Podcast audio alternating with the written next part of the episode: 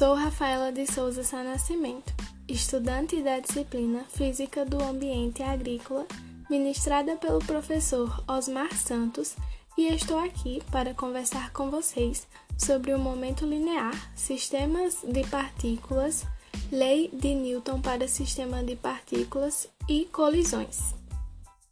Primeiramente, começaremos falando sobre o centro de massa.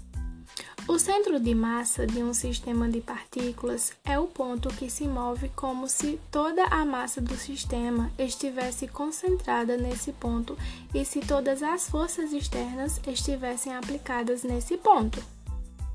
Nos sistemas de partículas com duas partículas, o centro de massa deve estar em algum lugar entre estas duas partículas e a origem do sistema não é obrigatório ser colocada em uma das duas partículas.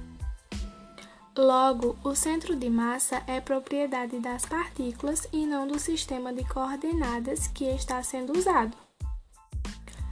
No sistema com muitas partículas, a posição do centro de massa é dada pela soma das massas das partículas vezes a distância, dividida pela massa total do sistema.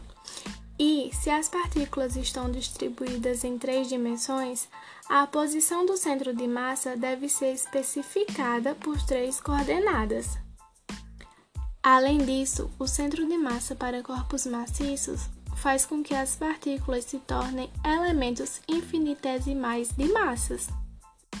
A segunda lei de Newton para um sistema de partículas.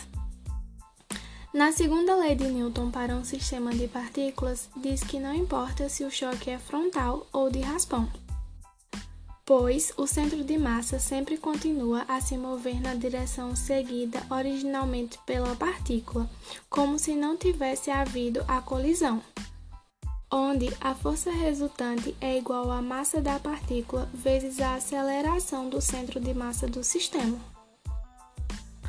Momento linear. O momento linear de uma partícula é o produto da sua massa com a sua velocidade. Além disso, a taxa de variação com o tempo do momento de uma partícula é igual à força resultante que age sobre a partícula e tem a mesma orientação que a força resultante.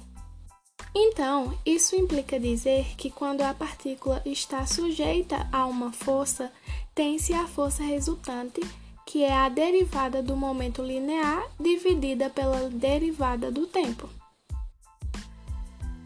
Colisão e impulso. Em uma colisão, a força exercida sobre o corpo é de curta duração, tem um módulo elevado e provoca uma mudança brusca do momento do corpo. Colisão simples. A colisão simples dura pouco tempo mas a força que age sobre a bola é suficiente para inverter o movimento. Então, a partícula sofre a ação de uma força que varia durante a colisão e muda o momento linear desta partícula. A variação está relacionada à força por meio da segunda lei de Newton. Colisões em série. Uma série de projéteis, todos com o mesmo momento linear, colide com um alvo fixo. A força média exercida sobre o alvo aponta para a direita e tem um módulo que depende da taxa com a qual os projéteis colidem com o alvo. Conservação do momento linear. Se um sistema de partículas não está submetido a forças externas, o momento linear total do sistema não pode variar. Ou seja, em um sistema isolado e fechado, o momento linear total em um instante inicial é igual ao momento linear total em um instante posterior. Energia cinética em colisões. Se a energia cinética total não é alterada pela colisão, a energia cinética do sistema é conservada. Este tipo de colisão é chamada de colisão elástica.